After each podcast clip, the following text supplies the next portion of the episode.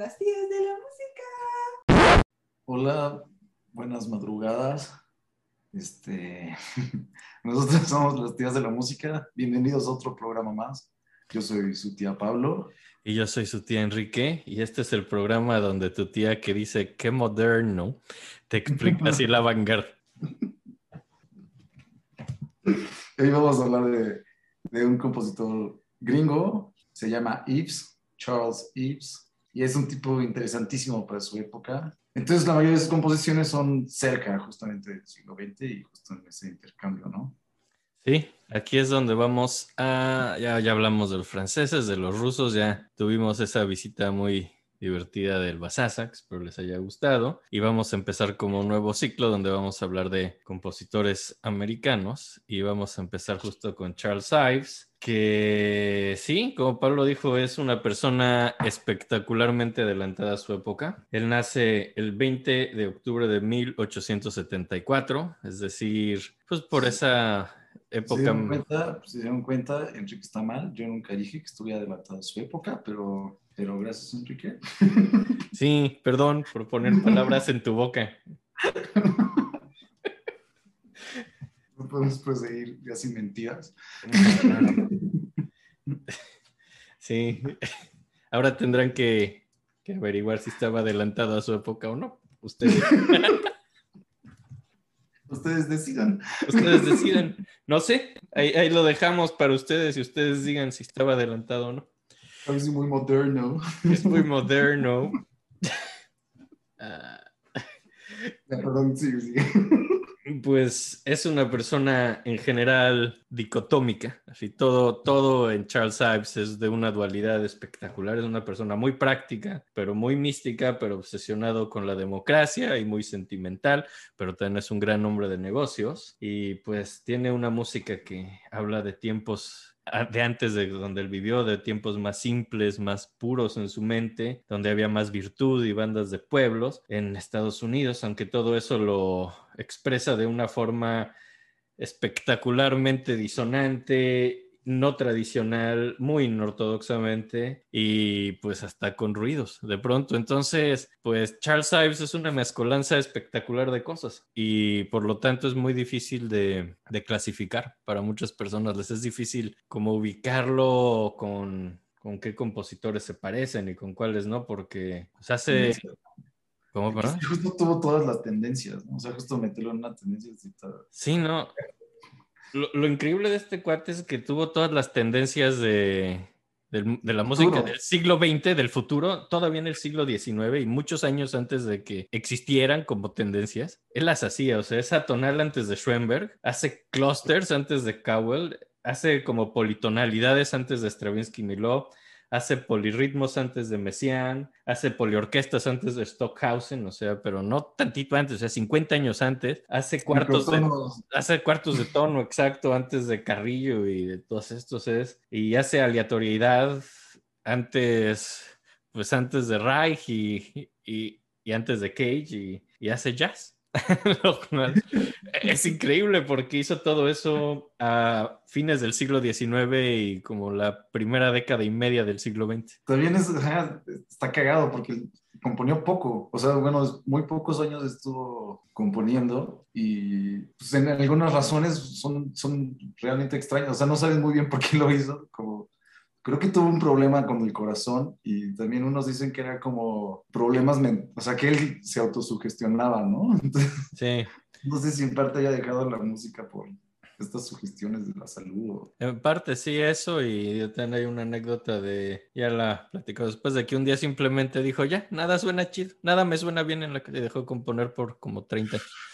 Pero por aquí hay, hay una cita muy bonita de, digo, porque hay que decir que de pronto mucha gente no lo conoció, pero cuando lo descubrieron, muchos años después, hay algunas citas, esta, esta es de Stravinsky en 1966, es decir, pues ya 50 años después de que acabara de componer lo que compuso, dice, Charles Ives estaba explorando la música de los 60s durante Strauss y Debussy. Estaba haciendo politonalidad a tonalidad, clusters, efectos perspectivistas, aleatoriedad, composición estadística, permutaciones, agregación de partes, chistes, música improvisatoria y todo eso. Charles Ives lo hizo y lo descubrió medio siglo antes que los demás. Y él estaba simplemente callado, devorándose el pastel contemporáneo entero antes de que los otros, de hecho, se sentaran a la mesa.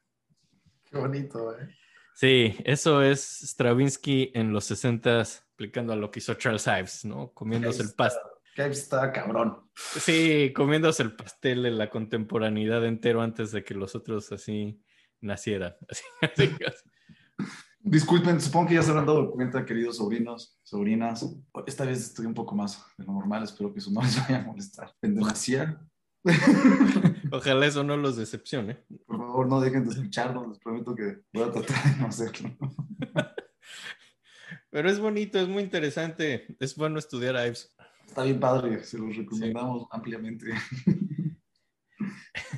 Y, y pues ya, Es que pues, empezamos por, por- por su nacimiento. pues mira, yo como que de lo que estudié es que lo dividen la vida y carrera de Charles Ives en, en seis etapas, básicamente. ¿no? Primero está como su infancia, que es como de 1874, que es cuando nace, hasta, no, es que 1894, que ya tenía 20 años, de poco está en infancia. Pero pues bueno, hay como hay unos rasgos especiales. Después hay como una etapa, bueno, empezamos con esa, ¿no? Ya luego vemos las que siguen. Ok, ok. Pues La es, primera, hay que mencionar a su papá, ¿no? Que- es también- fundamental mencionar al papá de Charles Ives. Se llamaba George Ives y tocaba en una banda militar de estas bandas de, de metales. Tocaba la corneta en la Guerra Civil Americana. de- Que era un gran cornetista. Era un gran cornetista eh, que tocaba música en esta guerra de secesión, Estados Unidos del Sur contra el Norte. Es- es- hay que decirlo, nace, todo esto empieza en Danbury, Connecticut, o sea, eran del norte, no del sur.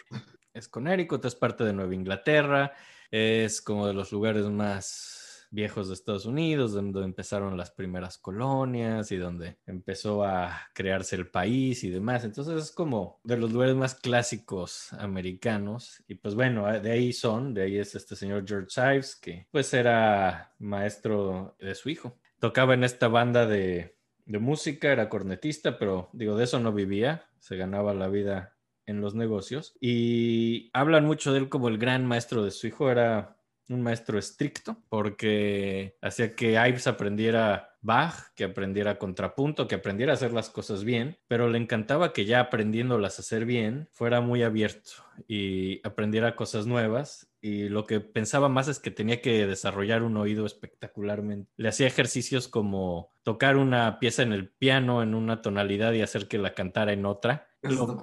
Lo cual es muy difícil de hacer, pero pues, lo hacía como para que desarrollara su oído. Y tenía una frase que decía que en Estados Unidos decía, la música mala es la mejor y la música mejor es la peor. Y se refería con música mala a la música popular. Decía, lo mejor que tiene este país es su música popular y su música académica realmente no es muy buena. ¿no? Es en pocas palabras lo que está diciendo, que lo que valía la pena pues, de la música del país era realmente su música popular. Tenía razón, ¿no? En esa época creo que el- Defini- había muy pocos compositores académicos. No, de- definitivamente tenía razón y los pocos que habían es gente que estudió en Europa, se iban mucho a Alemania y a Francia y, y, pues era una imitación de lo que hacían los europeos románticos, pero pues sin menos chiste, honestamente. Digo, ¿para qué quieres tener un compositor romántico alemán en, en Connecticut? O sea, no, Sí, no mames. no sirve eso de nada.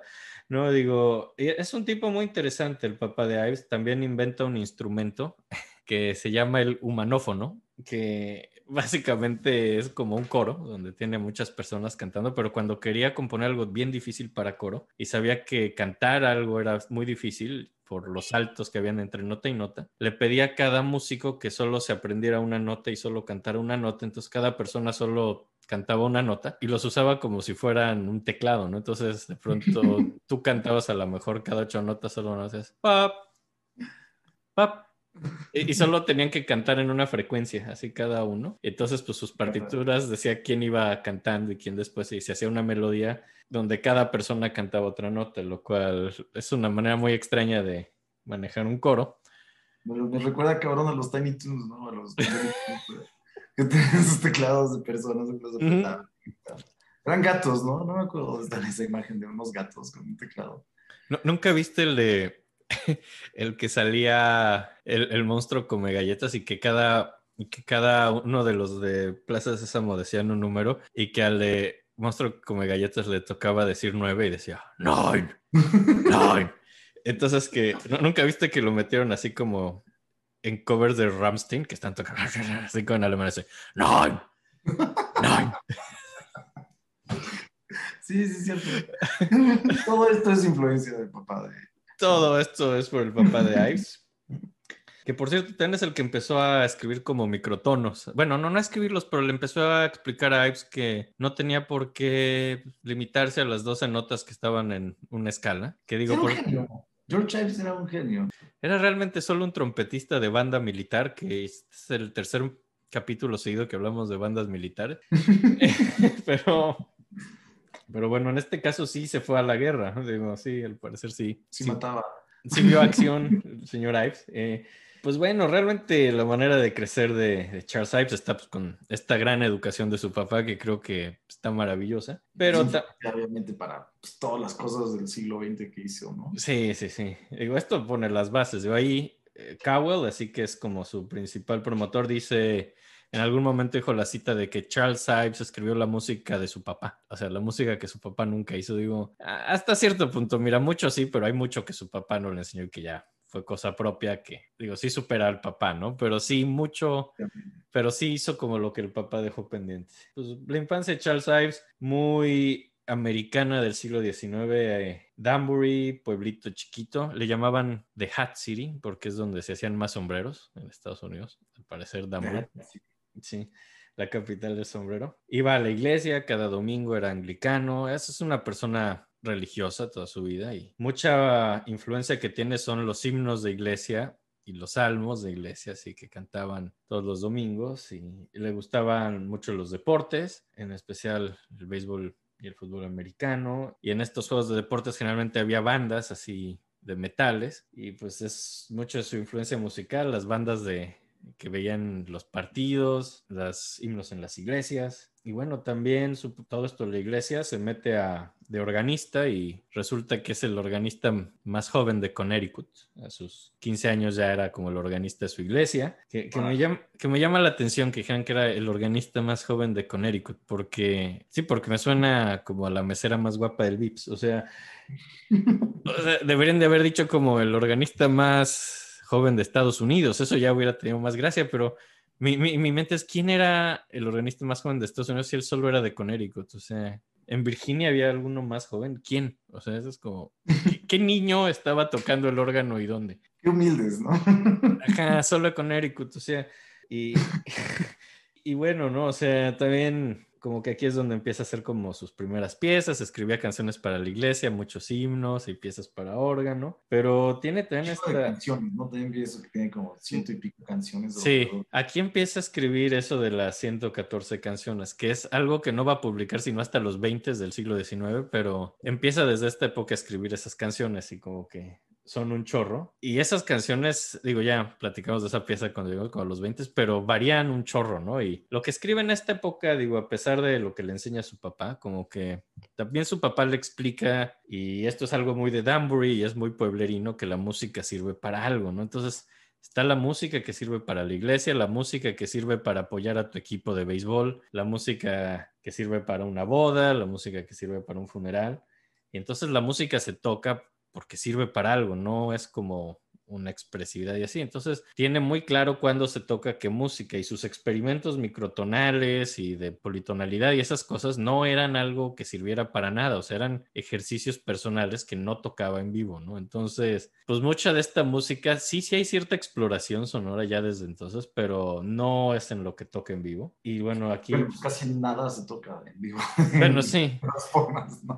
Bueno, pero en este época sí había mucho de él, o sea, sí tocaba el órgano y sí participaba de niño, ¿no? O sea, nunca toca estas cosas tan extravagantes, digo. Hace mucho como canciones muy sentimentales y piezas de iglesia y hay música de banda, ¿no? Pero también se habla mucho de que Ives tenía muy buena memoria y, y hay como momentos de su infancia, así que hay un juego de béisbol que va a haber donde llegan las bandas tocando de los dos equipos y se encuentran así en el campo. Escucha las dos bandas encimadas y eso es como algo que le fascinaba y escuchaba a la gente en la iglesia cantar desafinado y eso es algo que le fascinaba. Le encantaban estas cosas que se salían de la norma y que sonaban raro. Pero que son naturales, ¿no?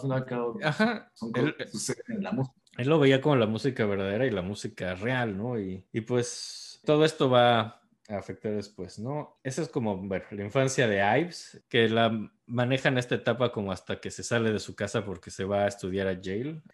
Y pues aquí quería como poner la primera rola, que pues bueno, adelantando eso las 114 canciones que ya dijo un poco Pablo, es realmente como que escribe muchas canciones toda su vida, ¿no? Desde chavito hasta que ya era un compositor súper avant-garde, haciendo cosas ya muy extrañas. Toda su vida escribió canciones y cuando las publica, ya muy, mucho más adelante en su carrera, pues hay cosas que son 40 años de canciones, ¿no? Y hay unas muy contemporáneas muy difíciles. Hay una que se llama Majority, por ahí, que habla de las masas y sus derechos a decidir, porque era una persona muy democrática y es una canción súper pesada, llena de clusters. Hay otras que son muy ligeritas. Y hay algo muy padre de Charles Ives, es que tenía un gran sentido del humor. Y, por ejemplo, les quiero poner una canción que se llama Song of a Gambolier, que empieza muy cursilona, muy, muy folclórica de la época. La partitura la vas viendo y es piano y voz, pero a la mitad de la partitura dice, ah, por cierto, si hay mucha gente contigo que pueda tocar el kazoo, quiero que entren aquí tocando el kazoo y violines y flautas.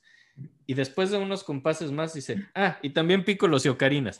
Entonces, es una pieza que a la mitad cambia de orquestación Qué maravilla. Ajá, y pide que agreguen cosas. Entonces, pues, digo, nada más como para escuchar un poco de esta etapa temprana de, de Ives, todo esto de las canciones, y es, a lo mejor es lo más digerible que vamos a, a oír el día de hoy, porque es como lo más tranquilita, lo demás ya se pone mucho más, Raro. mucho más Raro. raro. Sí, es muy raro, Ives, pero, Pero muy bonito. Es muy Sí. poético. pero esta, pues, es... Es más popularona y van a ver ese como onda de puebler, así pueblerina de Nueva Inglaterra, pero a la mitad, al principio es aburridona, pero a la mitad chequen así cuando empieza el coro de Casus y su desmadre. Y ya eso es. Ah, ¿Lo habrá escuchado Ravel? ¿Lo habrá escuchado Ravel? No sé, es. No, sabes que no, porque. Visitó Estados Unidos, ¿no? Y- No, sí, no. Y además, digo, esto lo hizo de chavito, pero.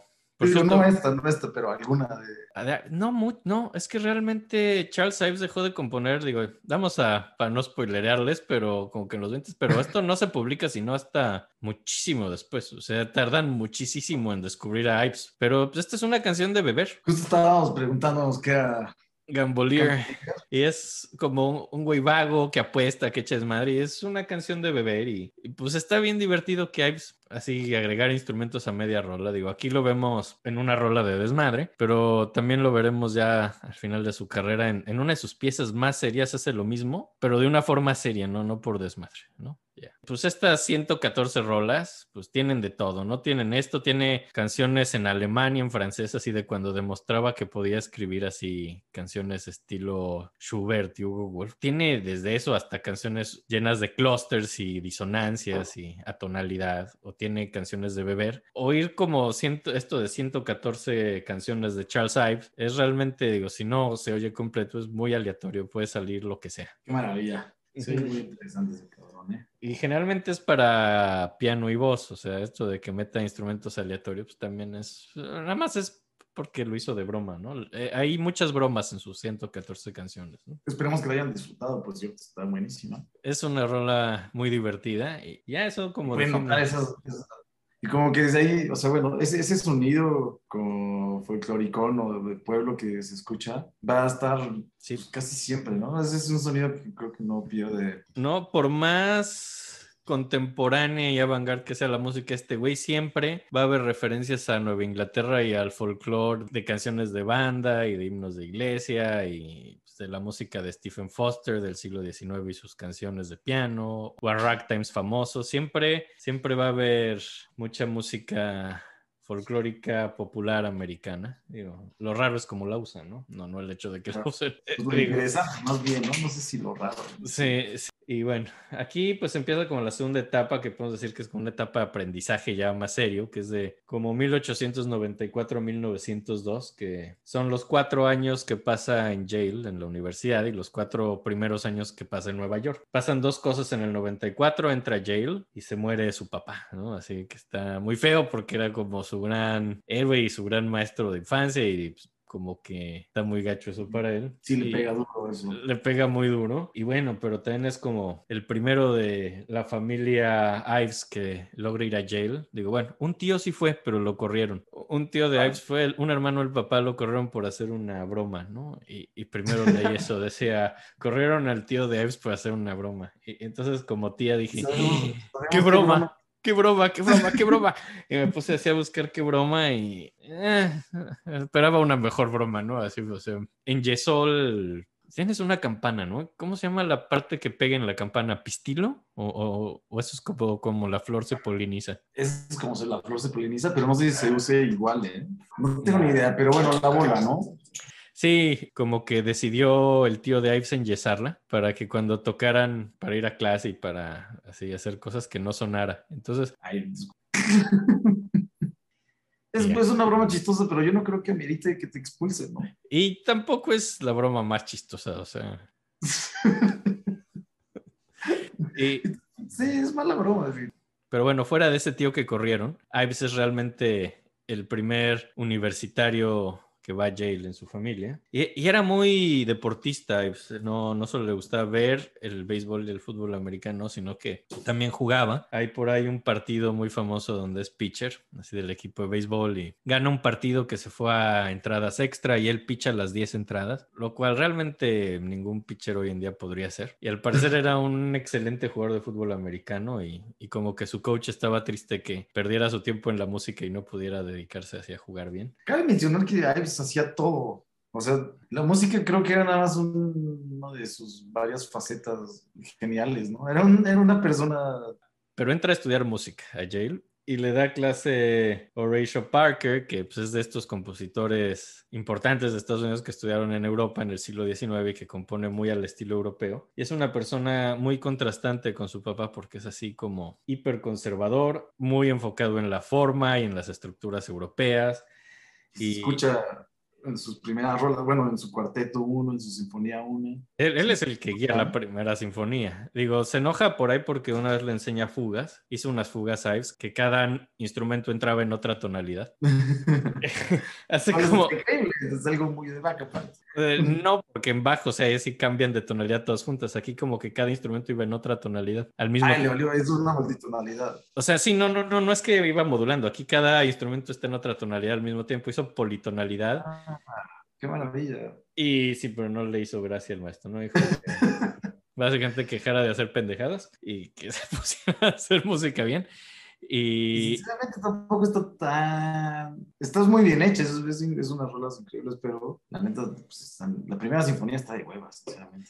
no, y es la que hace ante la supervisión de Parker. Claro. Pero es muy importante Parker Pyle y a fin de cuentas sí lo respetaba y es importante que Ives aprendiera todas las estructuras y aprendiera forma. Eso es, es justo lo que no había aprendido de su papá y en Danbury, porque aquí aprende algo que la música no es así como solo para una cosa, así como era en Danbury, que es la música para esto. Aquí entiende que existe música absoluta, que es música solo por el hecho de ser música y que no necesita ser existir nada más para ser el fondo de un otro evento. Entiende como la música como forma de arte, como algo independiente. A fin de cuentas, toda esta estructura es buena en su formación y claro. Y el primer cuarteto, el cuarteto 1 está para... Bueno, a mí me encantó. Me recuerda Sí. mucho a Brahms, no sé si es, es que sí, es muy romántico. A fin Ah. de cuentas, romántico y tiene muchos de estos ritmos como Nacusa.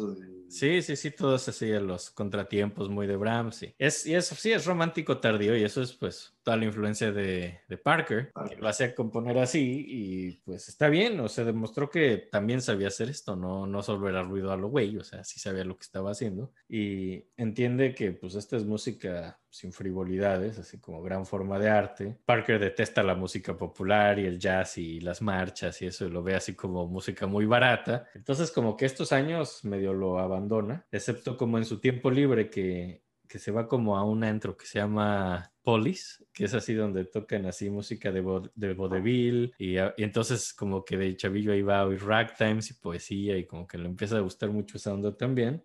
Qué chingón. Ajá, y pues ahí también como que agarra como hay unas chambillas componiendo música medio popular, hace tres piezas populares, hace, hace la música de la campaña presidencial de William McKinley.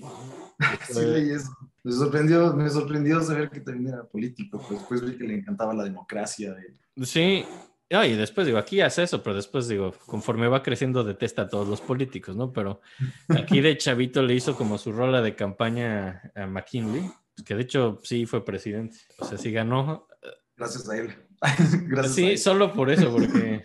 Pero, pero bueno, eh, Charles Ives hizo su rola de campaña, hizo por ahí una rola para Barbershop Quartet, así lo cual no encontré es padrísimo. divertido escucharlo.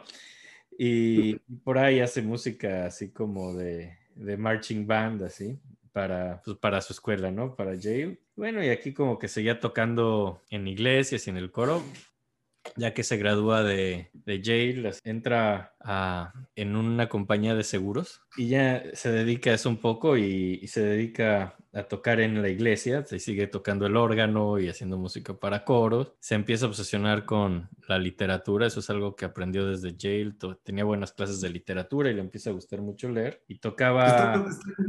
Está, curioso, de los seguros. Creo que cabe mencionar que no era un trabajo como hoy en día. O sea, a él, a sí le gustaba trabajar y creo que él lo veía como, como una especie de liberación, leí, como las personas, o sea, lo veía como una protección para las cosas que no puedes protegerte en el mundo él- porque él- está lleno de amenazas. Entonces decía, como esto es una forma de proteger a, a las personas de este país y de a las Sí. personas que están poniendo como su empeño para mejorar el mundo. No, él lo Entonces, veía como, como- él lo veía como un gran, digo, hay que decirlo, era pues, una persona muy religiosa, con una ética muy clara, él lo veía como un deber moral. Era más allá de un negocio, muy orgulloso de, de- lo veía hasta seguros. con una, con una, con una óptica moral, todo lo de los seguros. Digo, en este porque ya se muda a Nueva York, así en su trabajo este de, en la compañía de seguros, toca, Quiero mencionar que putos seguros hijos de su madre, ¿no? O sea, llevan años. no, sí. Y, y digo, aquí todavía no, aquí es, estaba trabajando en la compañía de seguros de alguien más, pero ya cuando hace la suya propia, Ives es de los, de los que diseñan cómo van a ser los seguros hoy en día. Eso también Sí, era un genio. Te digo que hacía todos los, o sea, todo lo hacía bien, el cabrón. todo lo hacía muy bien. Pichó 10 entradas, cambió los seguros para siempre. Es, Usó microtonos. pues, hace microtono.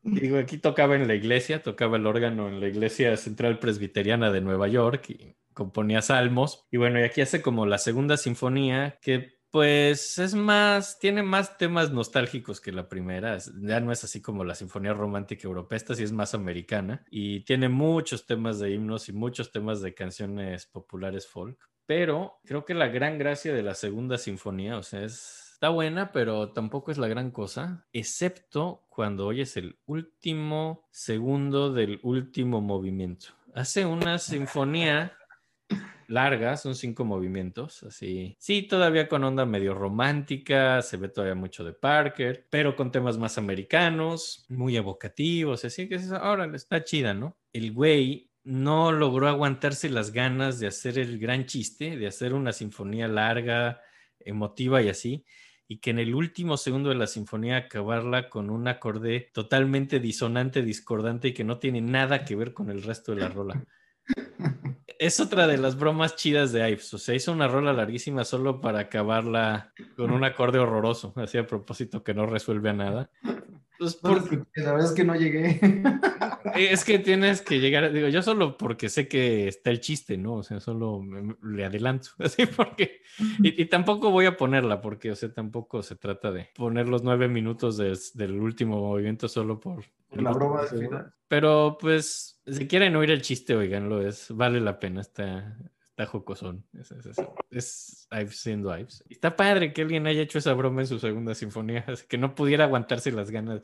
Se nota que nada más no se aguantó las ganas de hacer ese chiste, porque todo lo había hecho súper bien hasta, hasta, Hasta el final. hasta el mero final, así dijo, ay, no, tengo que hacer algo cagado aquí. Y, Qué buen tipo, güey. y es raro porque era como muy puritano, muy moral, pero a veces le ganaba como el sentido del humor. Y eso está muy bien.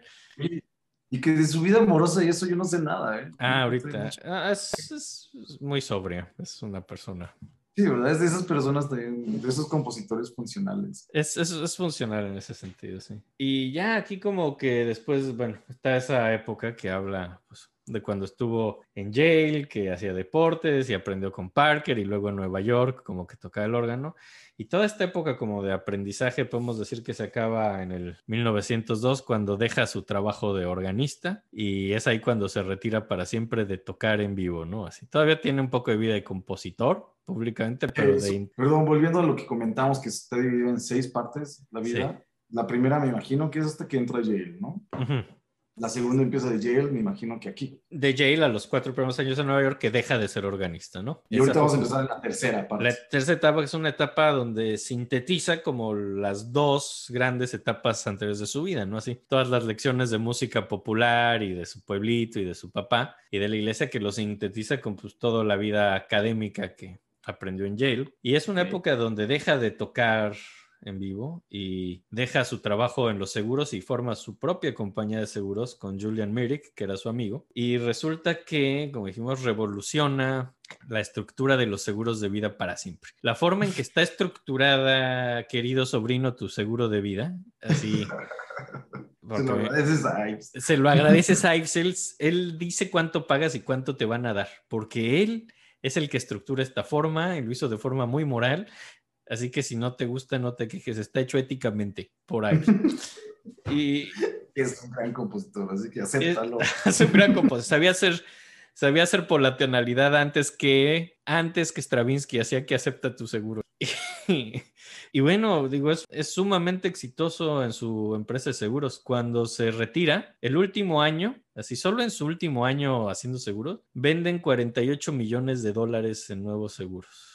Vale. Sí, se vuelve ultramillonario el güey vendiendo seguros y, y aquí Está es muy donde... cagado.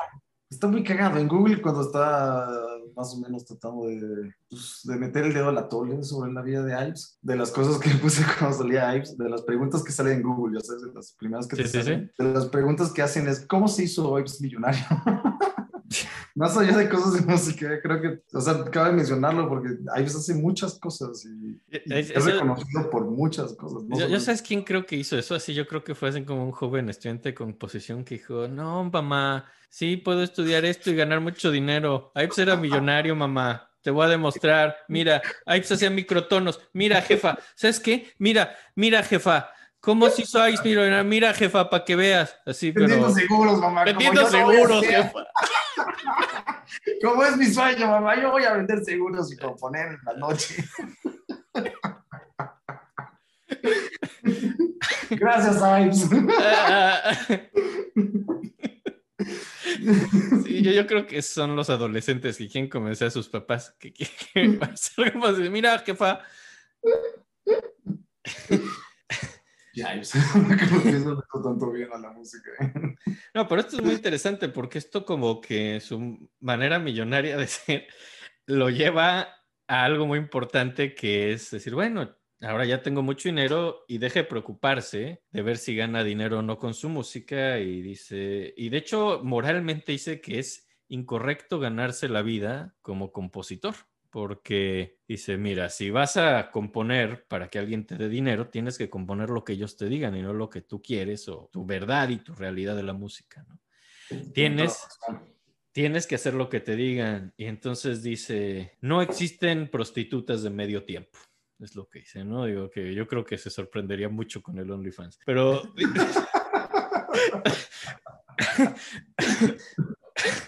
Es que dice, no puede haber prostitutas de medio tiempo, o eres puro o no eres puro. Y el público está demasiado consentido y, y tienen demasiado confort. Digo, esto es como parte de su religiosidad puritana que cree que el Yo estoy exceso de... totalmente de acuerdo. Es de esas cosas que no sé, bueno, que yo me he quejado sobre los conciertos de la Nezahualcóyotl. Siempre ponen Mozart cuando abre la temporada y Beethoven. Y... Ah, eso que Es cierto, público... tiene toda razón y sigue siendo verdad.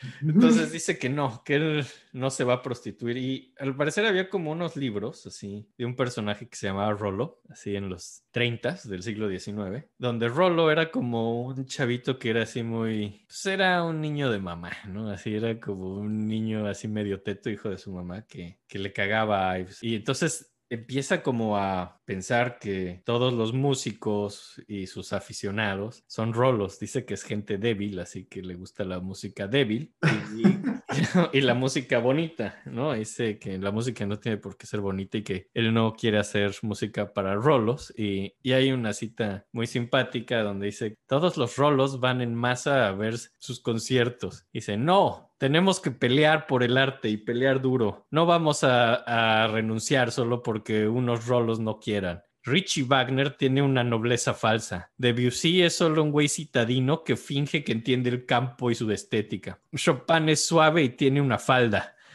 Ravel es débil, mórbido y monótono. El pájaro de fuego de Stravinsky es sigue y sigue y sigue y, y es aburridísimo. Mozart es afeminado y malo para la música.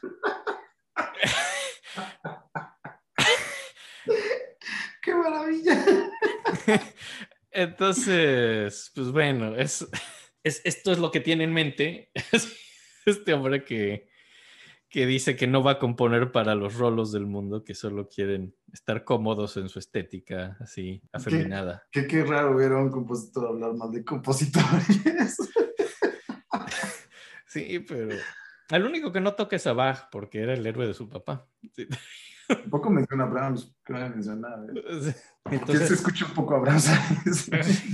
sí, no, pero ya en esta etapa ya no. Aquí es cuando. Sí, no se escucha como nadie. Eso es algo muy impresionante. Sí. No se escucha como nadie en la época. Uh -huh. Digo, y lo padre de esto es que ya, como no tiene que ganarse la vida de nada más, se aísla para componer. Compone los fines de semana, en la noche y mucho en el tren, porque así a veces tenía que viajar así para sus seguros. Así. Es como que casi casi se vuelve un compositor así, de lo que decías hace rato, que es un hobby y se siente como un compositor muy puro. Por eso También es muy, muy valores como Estados Unidos de la época, ¿no? O sea, de, sí. el hombre se hace hombre porque, porque puede, ¿no? Entonces él lo logró por azares del destino y ah, es, como, por ciertas fortunas de las que tuvo. Y está padre eso, o sea, es, es, es, curioso que esos valores que tiene los puede representar, ¿no? O tal vez al revés, más bien. Ah, sí. él es un compositor... Y ahorita que estamos entrando a nuestra serie de compositores americanos, este es un compositor pura y esencialmente americano. Es representa la esencia del país en, del cambio del siglo XIX al XX,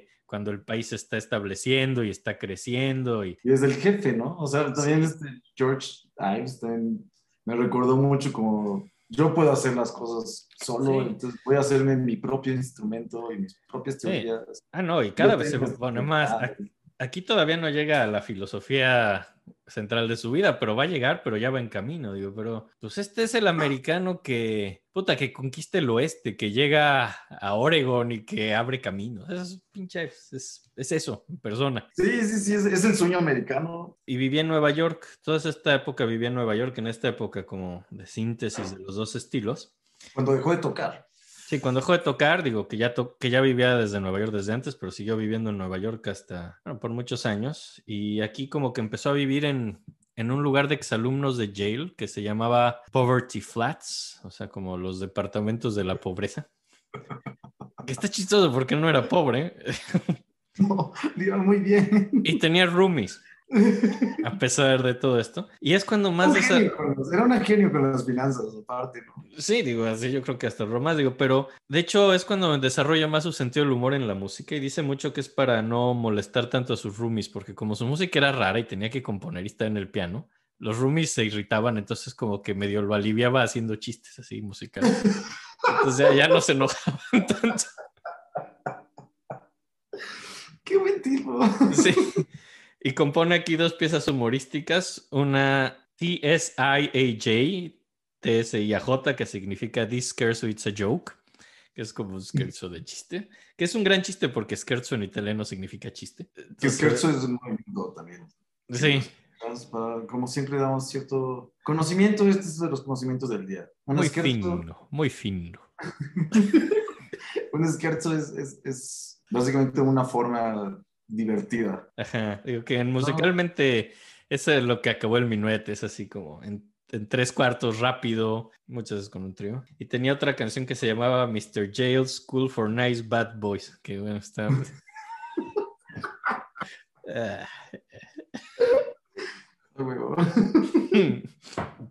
Qué Pero-. Eran sus chistoretes, ¿no? Así. Y ya, ¿no? Como que después de hacer estas piezas que platicamos así cuando estuvo en Jail, la, la- la canción do- con la que se eligió McKinley. Por cierto, a McKinley lo asesinaron. O sea, to- todo el mundo habla de Kennedy, pero nadie se acuerda que a McKinley también lo mataron. Por malo, ¿no? Por mal presidente. Mm, Pues sí. Y como que tenía esto y su, su canción de Barbershop. Es como la última vez que hizo como música popular pura, ¿no? Después siguió usando como música popular, pero lo que hacía era meterlo dentro de su música más académica, ¿no? Y por aquí hay dos piezas, una que está muy divertida que se llama Ragtime Dances. Mete la forma de ragtime que oía pues en sus paseos por los vaudevilles, lo mete como a, a su música más académica. Y tiene una rola muy encantadora que se llama Country Band March, que es como para banda de metales, pero le escribe muchos errores porque es como una banda muy mala, así la que describe. Entonces escribe todos los errores que tienen que hacer y está bonita. Es sí. lo que hablábamos hace rato. Justo, justo mencionábamos que es de las cosas que él disfrutaba, como dos bandas tocando al mismo tiempo, los Sí. desafinados, los, Sí. los desafines de los coros, los, los errores Es- de las bandas como que están Sí. empezando, ¿no? Como- Es ese realismo que él veía como maravilloso, ¿no? Y yo ya veremos con su filosofía, llega al punto donde dice no existe la música mala. Y esta es, es muy encantadora, esta solo es como un, un grupo de canciones populares así de banda, pero tocadas a propósito mal. Vendedor, Salesman, es una obra de teatro, de- creo que es de la época. y- Death, Death of a Salesman. sí, Ajá. no sé, me recordó un poco, es de la época y A mí no se- sé, como el arte de Estados Unidos trata de buscar como la forma en que vivían los estadounidenses en esa época, ¿no? O sea, como sabes, de- más que sus músicas, eso, a mí sabes que no me recuerda mucho su carácter. Para mí es el pinche Hemingway de la música. Pues sí parece, sí parece un poco. Eh, sí, así de déjense su onda de rolo y de las cosas bonitas de calla. Vamos. Sí, sí tiene algo, ¿eh? nada más que bueno, porque a mí me caga. ¿No te gusta Hemingway? no mucho. No, nunca me ha gustado, se me hace increíblemente de hueva, güey. No, no, no, no querías así llorar así con eso de, de- de cuando dice que nunca preguntes por quién doblan las campanas, porque dobla por ti. Cada muerte es tuya, cada dolor es tuyo. Entonces, cada que oigas que doblan las campanas, doblan por ti. No te voy a mentir, no. ya quería que acabar el libro.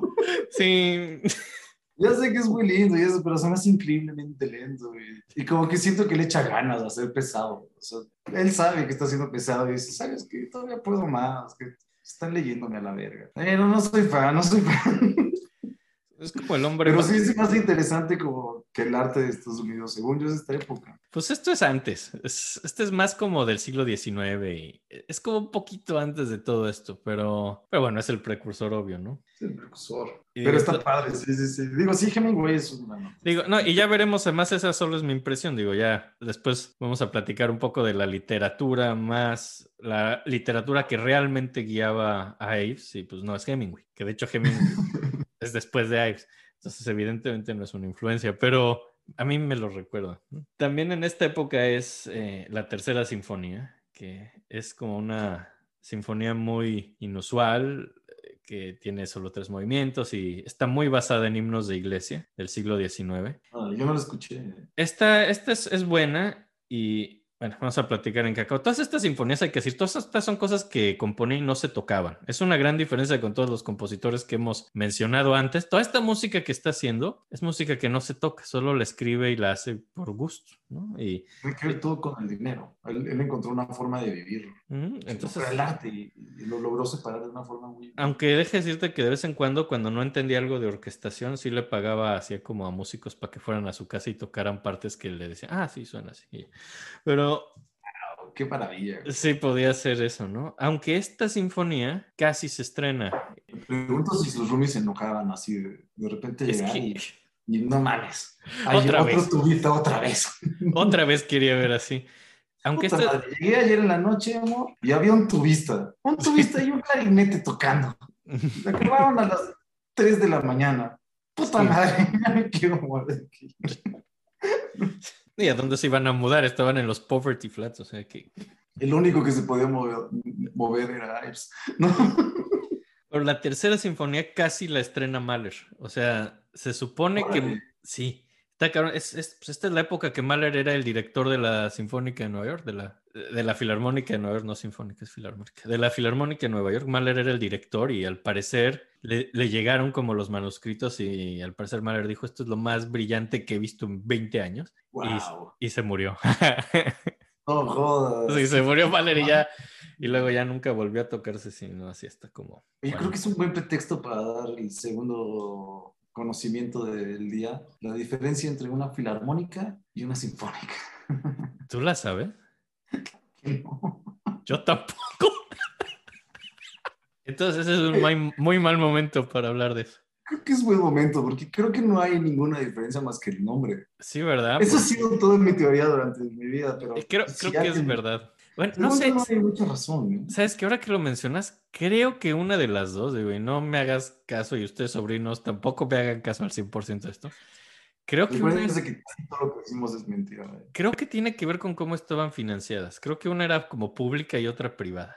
Eso tendría sentido, porque Según- yo ¿eh? Yo tenía un amigo en la secundaria que una vez así le dio gripa y, y se le lastimó la garganta y decía que estaba sinfónico porque no, no sabía decir Pagaba el gobierno. Sí, tienes razón, creo que sí, tiene que ver con que una es pagada por gobierno y otra es financiada. Creo que sí, aunque no sé cuál es cuál y, y- y no estoy 100% seguro que esa sea realmente la diferencia. Sobrinos, si alguno de ustedes sabe, pues pónganlo en Twitter, que es donde ya sabes que es el lugar de la vergüenza. Pero, pero bueno, entonces, pues Mahler casi estrena la tercera sinfonía de Ives, pero pues, se murió, entonces no la estrenó.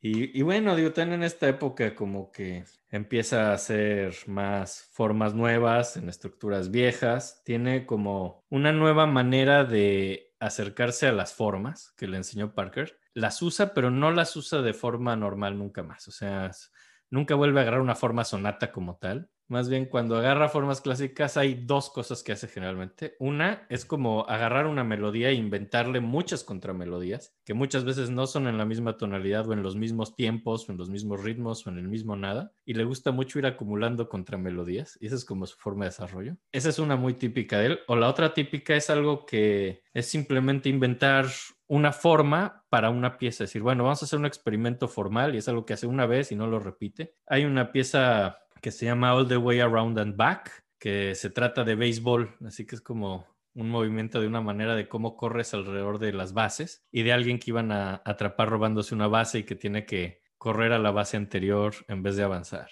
Digo.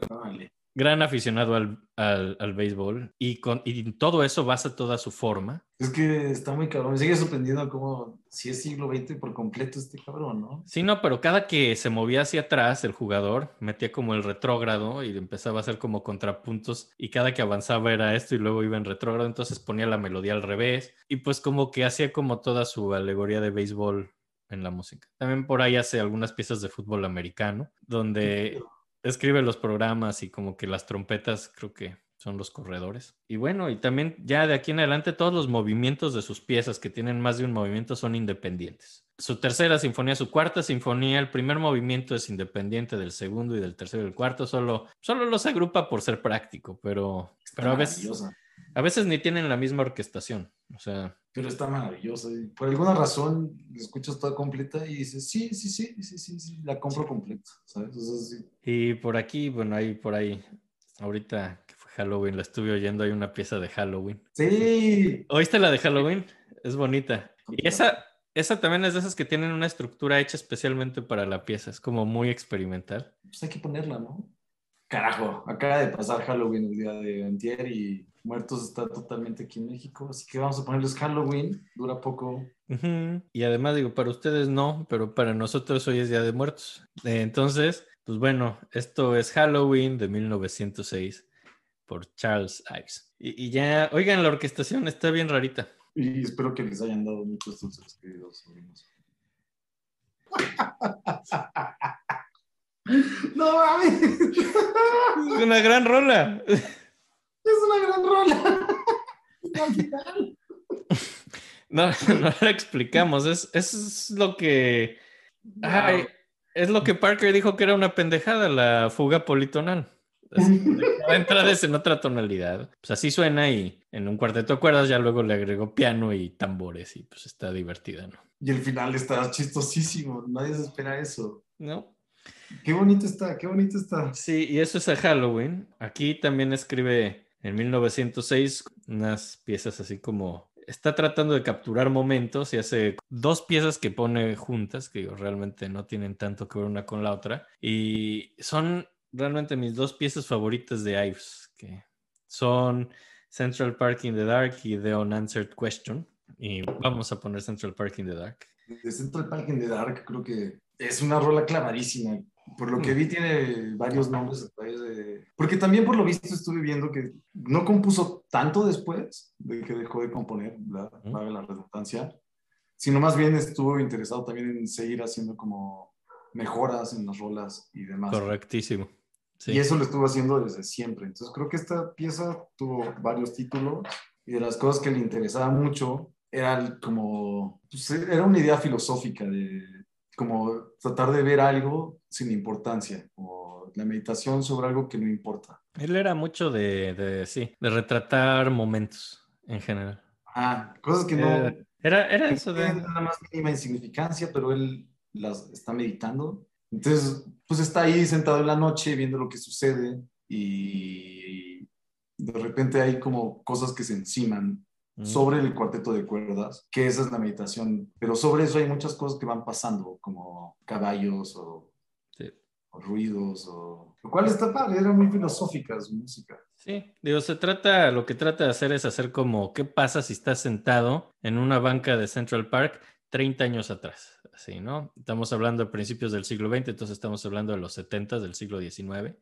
Y escribe, antes de que esos sonidos tecnológicos llenaran nuestro aire, y se refiere a motores de combustión y a radios. Y las cuerdas, pues representan mucho la naturaleza del parque y el laguito y así. Y sí, como dice Pablo, pasan muchas cosas al mismo tiempo. Pasan, pasan una carreta con caballos, pasan eh, bom- bomberos, digo, y yo creo que la parte más interesante es cuando pasan bandas de jazz tocando, digo que yo también creo que es...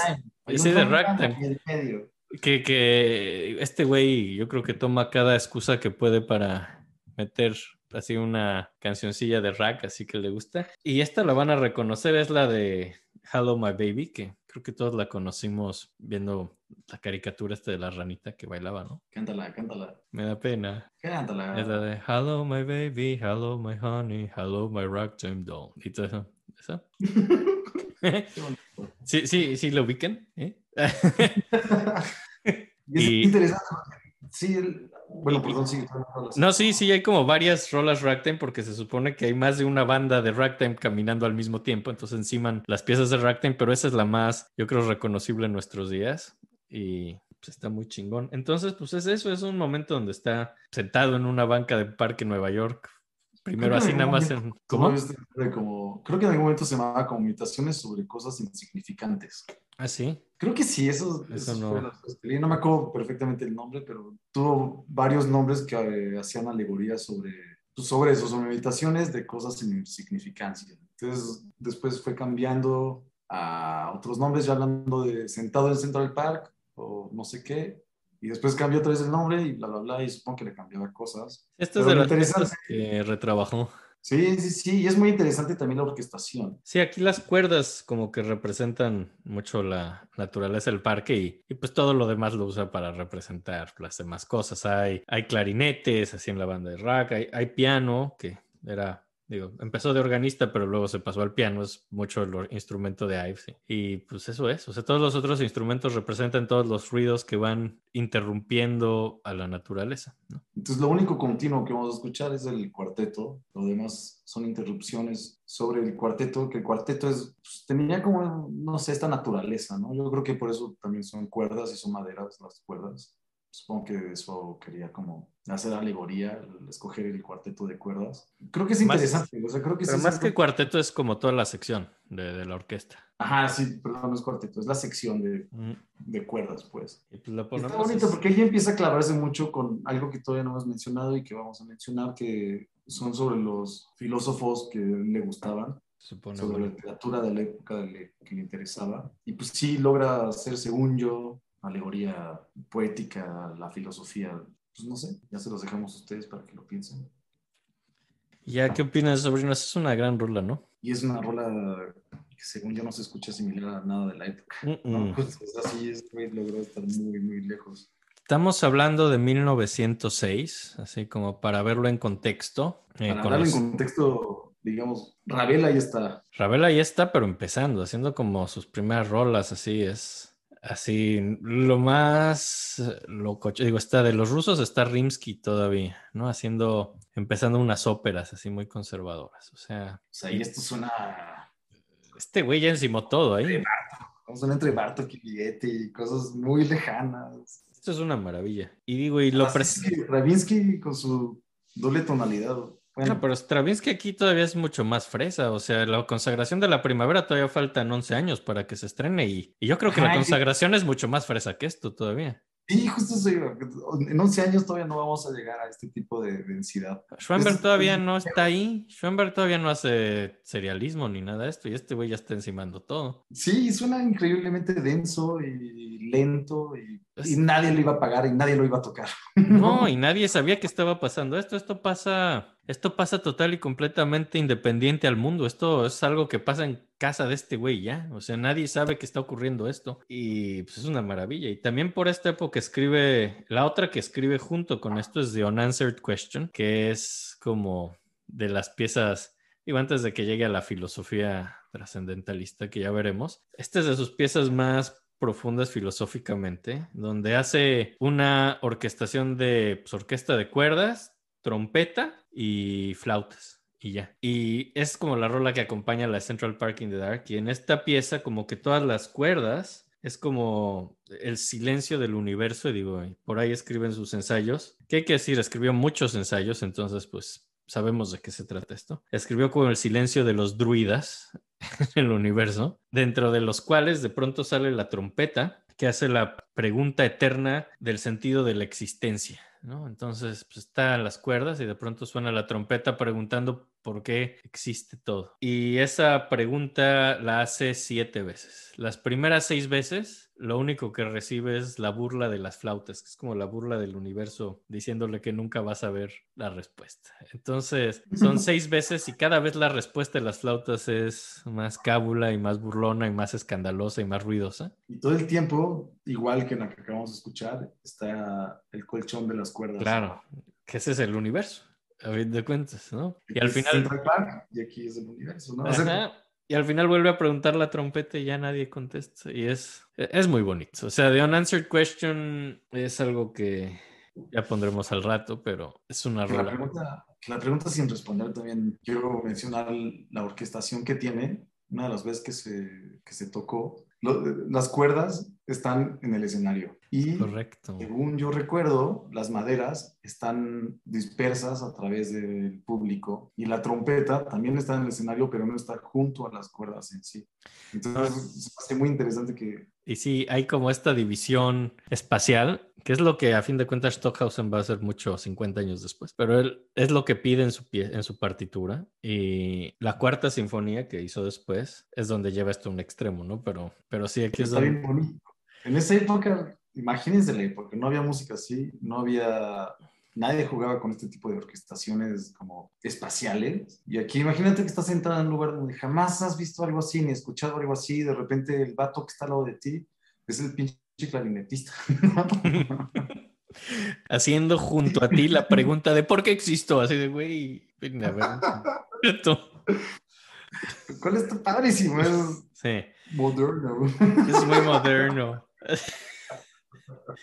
También en esta época ya hace otra pieza del estilo de estas, que es así como de así de retratar simplemente momentos. Creo que es a lo mejor la más emotiva, es así, se acuerda de su papá. Que se había muerto y de quien aprendió todo. Y solo se acuerda de un momento donde lo vio practicar, ya que era cornetista, que lo vio a practicar así al otro lado de un laguito, que se fue así en la noche para no molestar a su familia a practicar y él lo llevó a ver. Es una pieza muy bonita que solo se oyen las cuerdas y, del otro, y se oye así como lejos una corneta que su papá practica. Y ya. Ese es como un pequeño tributo a su papá. Es, muy conmovedor y es dura como dos minutos. También está bien bonita. Y es del Está- estilo de esto. Sí, justo eso que les comentaba, mal comentado, de que las cuerdas de alguna forma pues están hechas de madera, pues, ¿no? Y creo que él hacía una alegoría ahí a la naturaleza continua, que no acaba jamás y siempre va a estar a través de instrumentos de madera. Los que hacen la pregunta extraña son los metales, ¿no? La corneta parece ser como algo extraño que da un conocimiento nuevo, que es el papá de cierta forma. Y lo único continuo son cosas de madera. Y la respuesta de alientos de madera son los que responden al fin y al cabo. O sea, es que hay ahí una, Sí, sí. ¿cómo se dice? Una, una dialéctica que él está trabajando. ¿no? Un, Aunque- mensaje muy claro con la forma y la instrumentación. Sí. Y este es muy bonito, solo cuerdas y una corneta. Y, y ya, y la corneta es el papá. Y esta, dije cómo se llama, se llama The Pond. The Pond, así como el laguito, porque está su papá practicando junto a un laguito. Muy bonitas. Ah, yo pensé que era la conexión. ¿La aquí? De Bond, la The conexión. Bond. No. The Pond. James. I'm Bond. James. ¿De dónde se eso? Ya, perdón. Ah,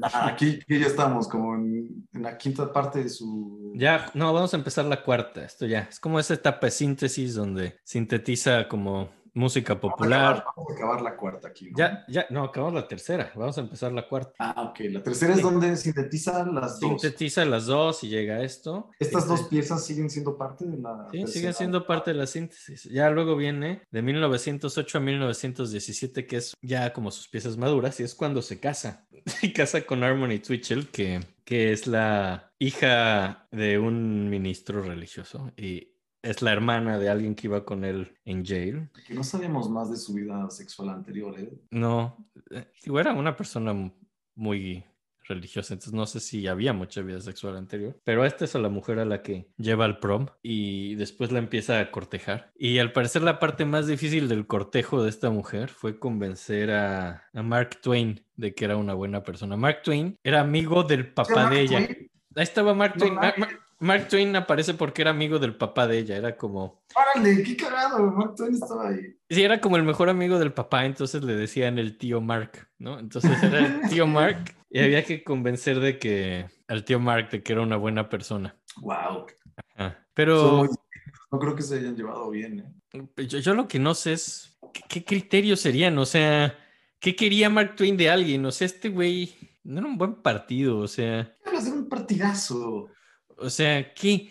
Yo era una persona moral, o sea, no es que estuviera con muchas mujeres antes, era un hombre religioso que yo creo que Eso no lo sabemos. Eso es lo que sabemos, pero no Sí. lo sabemos. Y, y era así, tenía mucho dinero y, y era responsable. Ponía muy bien. Componía muy bien, pero no vivía de eso. Yo creo que era un buen partido. Entonces, yo, yo ¿qué, quería el tío Mark? ¿Qué quería? No tengo idea, no tengo idea. Está complejo, ¿eh? Ujú. Supongo que estaba feliz con él, ¿no? Pues al final yo creo que sí, porque sí se casaron. Tras un... agarrar. No, Pues eh, que Martín le gustaba, ¿eh? Pues, no sé. ¿eh? no tiene ningún sentido, disculpen. Pero al parecer es un muy largo cortejo y finalmente se casan. Y, y ya, y ella es muy influyente en su vida. De hecho, pues le enseña mucho de literatura y esto lo va a llevar, ya veremos, a como a la filosofía trascendentalista. Ella le enseña literatura a él. le enseña literatura y lo como que lo convence de dejar de, de ver a sus amigos y ponerse a componer más en serio y cosas así. Como que ella es una tipa que promueve mucho su música, es alguien que motiva mucho a Ives a componer. Pues aunque digo, ya veremos que no, no es como que su música se toque ni nada así, pero ella siempre creyó en su música. Creo que era la única persona que sabía que estaba haciendo música. Pues, sí, ¿no? No seguro era de las cuatro personas que escucharon su música. Sí, güey, el otro era Mahler y se murió. Entonces, y entonces por esta época, digo, de la madurez compone como ya sus piezas maduras donde su filosofía está como completa. Aquí ahorita que hablemos de Concord vamos a hablar de trascendentalismo y se va a poner pesadito, pero aquí digo, la primera que escribe en esta época es como, ya empieza a hacer como cosas orquestales que ya ni llama sinfonías, ya solo llama como sets orquestales, ya cada que escribe unas tantas rolas, la asunto dice, bueno, ahí va un set, ahí va otro, de cosas separadas. Música muy avant-garde ya. Sí, y aquí pues hace un set que se llama Three Places in New England, donde pues como siempre tratando de reflejar Danbury. El primer, digo, también hay que decir que aquí empieza también por influencia de ella como a meterse mucho en la causa abolicionista, digo, después de toda la guerra civil, es alguien que, que está en contra de la esclavitud y apoya mucho la libertad de la gente negra. Y el primer movimiento se trata de eso, así de como de un regimiento negro que peleó por su libertad en la guerra civil. Entonces es como un tributo a- al regimiento negro. Qué maravilla que al final hablamos de, de una historia progresista, ¿no? Es extraño porque... Todos habían sido unos putos racistas. Sí, no, digo, pero este güey es progresista dentro de su religión, porque es muy religioso, pero su manera de ser religioso era de estas personas religiosas buena onda que creen que lo importante es ser buena persona más que llevarlas los rituales así tal como son. Entonces, era como muy, muy progresista en ciertas cosas y era un total abolicionista de la esclavitud y apoyaba mucho la causa negra. Qué maravilla. Al fin Sí. tenemos un compositor que no es un racista. Es muy bonito, digo. Se presta a no hacer capítulos tan incómodos como el de Mussorgsky, cosas así, pero pues escribe esto. El segundo movimiento se trata de dos bandas de diferentes equipos de béisbol que van así marchando, pues lo que vio en su infancia, de cómo chocan dos bandas tocando música popular y cómo se enciman las piezas populares. Y la tercera es como un regalo a su esposa, que se trata de un paseo que tuvieron y del lugar al que fueron. Digo que para hacer algo así de amor, eso también está muy avant y disonante, pero pues, es Hives, a fin de cuentas. Es el amor. Ajá. El amor siempre va a ser disonante, queridos sobrinos. Y él lo define Claro. mejor que nadie, digo. Ahora, esta pieza, cuando la estrenaron muchísimos años después, hay un, un director escribió que esta era la pieza más difícil que había dirigido en su vida, en especial la parte donde se juntan dos bandas porque van tocando a tiempos distintos. Entonces, a la hora de orquestar, Ives pone ciertos instrumentos a cierto tiempo y ciertos otros a otro tiempo para que parezca que son dos bandas tocando cosas diferentes. Entonces, tenía que dirigir algo con una mano y otros tiempos con otra mano. Entonces, el director tenía que dirigir a media orquesta. Lo cual esto es realmente nuevo. O sea, esto es, No, yo es creo muy- que la primera persona que lo hizo. Y es sumamente difícil, además. Digo, pero también Después de esto sí puede pasar bastantes veces más, pero esto es así. es sumamente Nunca complicado. nadie-. Y en esta Nadie lo época, había- nadie lo había escuchado, nadie había tenido interacción con estas novedades. No. Que Y- la cabeza de Ives y y ya. Los instrumentistas, tal vez. Pues no, aquí ya era Ives. Y de hecho, él decía que esto ya no se podía tocar. Le decían que ya no se podía tocar. Él decía, bueno, eso no importa. Algún día alguien lo podrá tocar. Ives No, escribía, vamos. Ives escribía para el futuro. Decía, sí, ahorita sí, no se puede tocar, pero eso no importa. Y pues creo que le salió bastante bien esa apuesta, ¿no? Luego se logró tocar, pero sí hay directores diciendo que esta es la pieza más difícil que, que han dirigido, ¿no? Entonces... Qué maravilla. Esta es la, la siguiente rola que les quería poner de Three Places in New England. Me gusta mucho el segundo movimiento. Ah, y hay que decir que a la mitad eh, es esto de que hay como dos bandas chocando y tocando cosas distintas, pero a la mitad, así como en una forma típica de música académica, un movimiento central, un vals o un scherzo, va a haber como el tema principal, luego un trío, que es como un cambio de humor a la mitad de la pieza y luego regresa el tema principal. Aquí como trío es como una extraña fantasía donde alguien se queda dormido a la mitad y empieza a soñar que el general Putnam se acerca. El general Putnam es un general de la guerra de independencia de Estados Unidos. Entonces hay un, digo, y obviamente la parte de las bandas es con música popular y por, por ahí reconocerán algunas tonadillas. Wow. Ay, es una maravilla. Está muy, muy, muy, muy, muy, muy, muy bonita. Y sí está muy adelantada al, al- año. ¿eh? ¿Y sabes qué? Sigue siendo mil por ciento americana. Sí, totalmente. Sí Eh, se escucha totalmente las melodías. Es increíble, sigue siendo el güeycito de un pueblito de Danbury, pero Sigue habiendo un plus ahí escondido todo el tiempo, ¿no? sí, es otro nivel. ¿Sabes a quién me recuerda mucho y quién habla mucho de él? Frank Zappa. Claro, Frank Zappa dice que su principal influencia es Charles Ives y, tiene todo el sentido. Sí, Y- claro. y se nota cuando Zappa le dio por hacer música orquestal, se nota que, que la primera persona que volteó a ver fue este güey. Claro, sí, sí, sí, totalmente. Sí, ¿No? sí, sí. También, Eh, disculpen, sé que me voy a mover de tiempo, pero voy a volver hacia atrás porque se me olvidó comentar que en la rola de, de Central Park hay un gran pintor que no sé si les guste, a mí se me hace encantador, que se llama Paolozzi y tiene, no sé si dice un cover porque es una pintura hecha a base de una, a partir de esta rola. ¿Qué, qué relevancia tendría? No tengo ni idea. Porque aparte él nació en 1974, se murió en el 2006, pero es un fanático por lo visto de Ives y, y tiene muchas pinturas muy relacionadas con su música. Sí. Digo, ¿Sabes nada, lo menciono para que sepan como la influencia que tuvo también a futuro. Y es- están, están hermosas sus pinturas. ¿Sabes que Creo que Ives tiene como, ya con los años se ha ido descubriendo poco a poco, ya lo platicamos ahorita, pero de todos modos creo que tiene como, no es el compositor americano más famoso ni influyente, pero tiene como su séquito de fieles, ¿no? Así súper aferrados y apegados y que juran por Ives y pues, puede que él sea uno, digo, Zappa era otro. Está maravilloso. Pero bueno, ahorita ya estamos entonces en la cuarta etapa. Sí, esta es su madurez, digo, ya con su esposa y con todas las cosas que ha estudiado, desarrolla una filosofía de qué tiene que ser la música ya, pues como el final de su lenguaje, tiene, Una voz más que propia ya.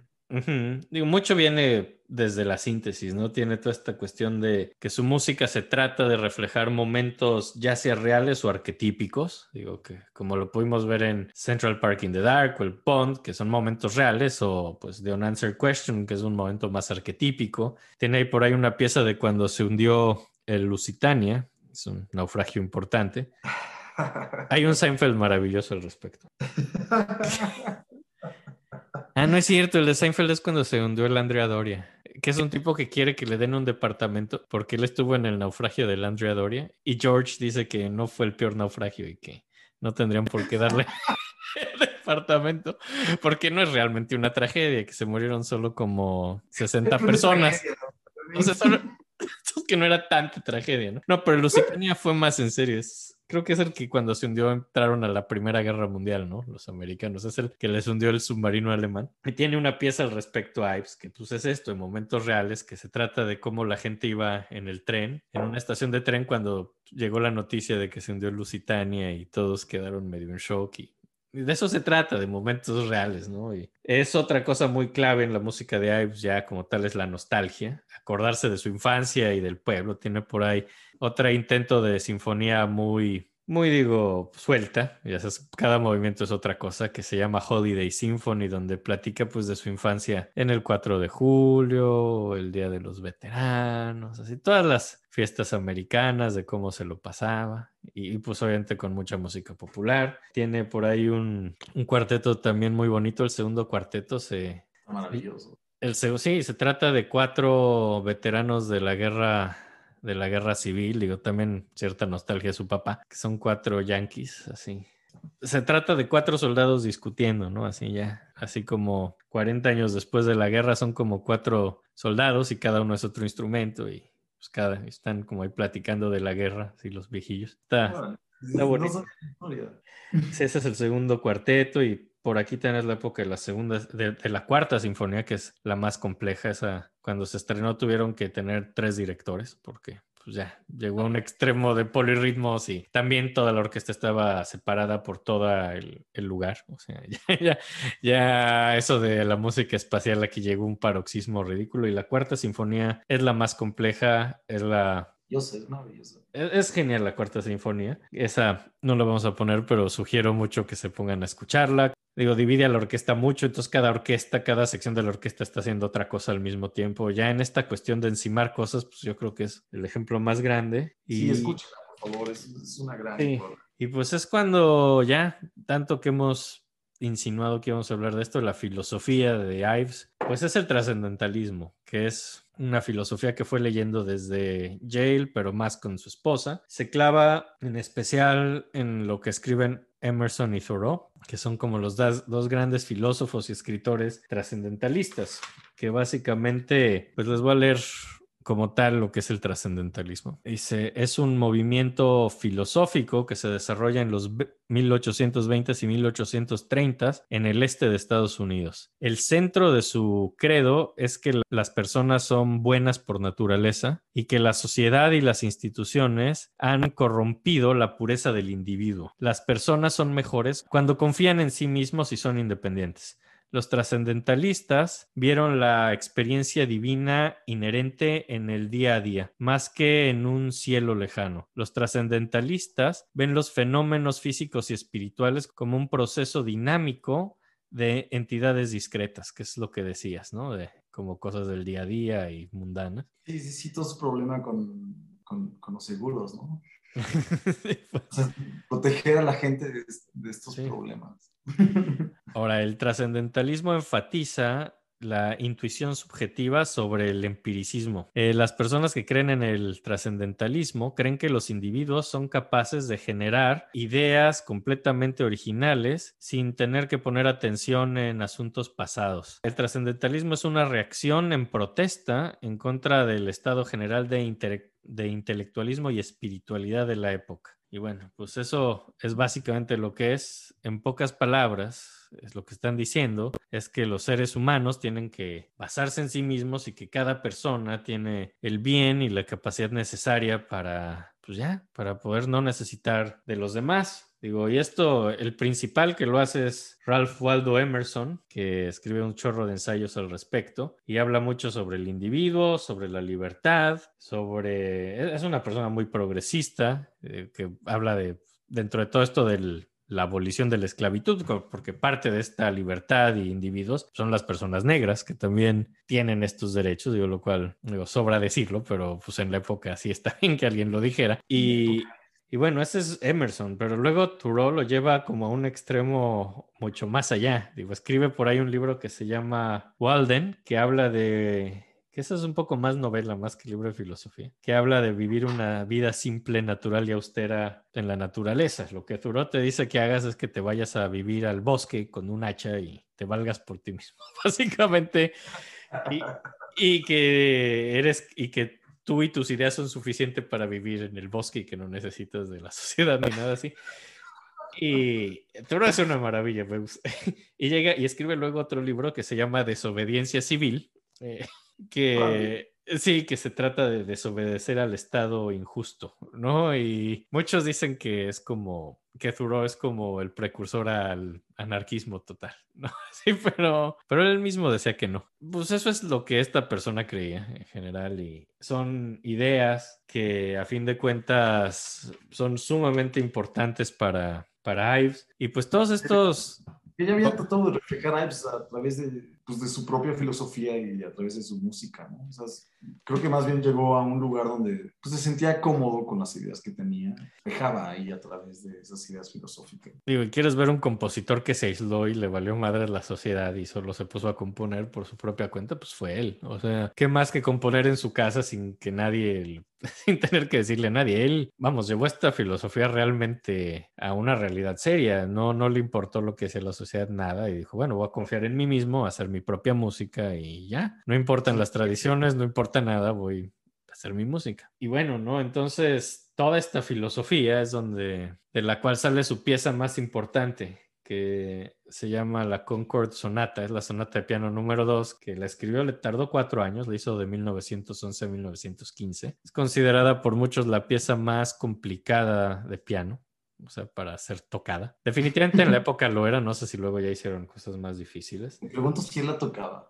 Yo estoy seguro que no toda. O sea, era buen, era buen tecladista, tocó el órgano de chavito, luego pasó al piano, pero no creo que tuviera el nivel de esto. Esto es, esto no lo puede tocar casi nadie. Ahora es, un- para el futuro, como sus rolas en general, ¿no? es parte de lo que él pensaba. No importa que no sepa tocar, el punto es que es así y alguien algún día lo podrá tocar. Es también una de las piezas más largas que hay para piano solo y pues tiene una serie de experimentos armónicos y ritmos muy difíciles. Se llama Concord por Concord, Massachusetts, que es como este pueblo de donde, a fin de cuentas, donde se juntan muchos escritores. Todos estos trascendentalistas se, se conocen como la escuela de Concord. Entonces es un tributo a estos escritores y a sus ideas. A la hora de hacer esto, hay que decir que es una pieza muy compleja y Ives decidió que quería explicarla, ¿no? Entonces, además de escribir esta sonata complejísima y larguísima, decidió empezar a escribir una serie de ensayos explicando cada movimiento y se fue expandiendo y expandiendo y acabó escribiendo casi un libro entero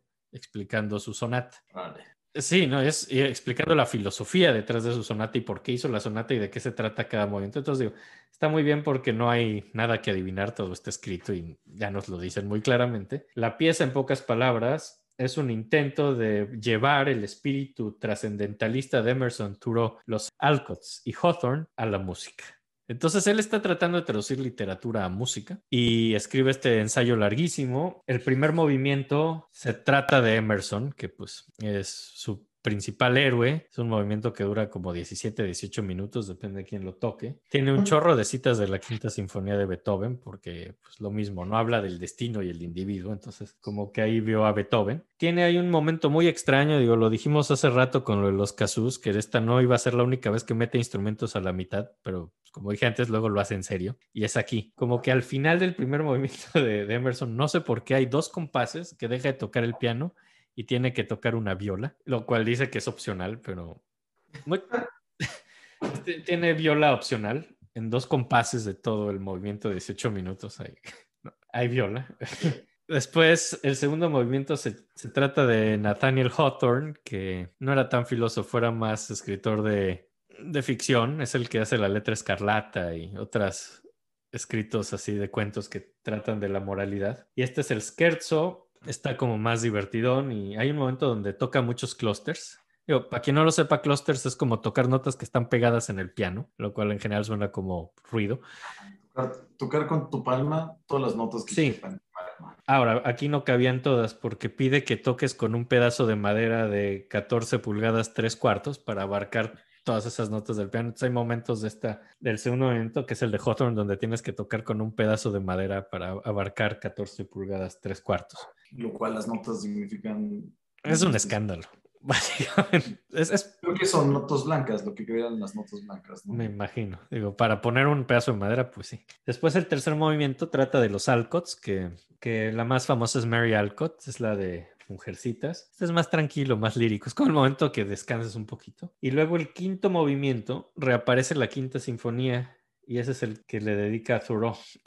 y el movimiento de Thoreau se trata, pues viendo cómo es Thoreau de escaparse al bosque a vivir, se trata un poco más de la naturaleza y trata de, del otoño en Massachusetts, que es lo que él llama Indian Summer, lo que se llama Indian Summer, que es en los días de frío del otoño, que de vez en cuando tienes todavía un día calientito. De eso se trata, como un Indian Summer en Massachusetts. Es el tributo a Walden y Thoreau al parecer era un escritor que sabía tocar la flauta, entonces igual que lo de la viola, la mitad pide unos compases de flauta, ¿no? Se ve que le gustaba la flauta. Ah, sí, cierto, por cierto. Este, sí, a Mozart le cagaba la flauta. Así ya, ya lo comprobaste.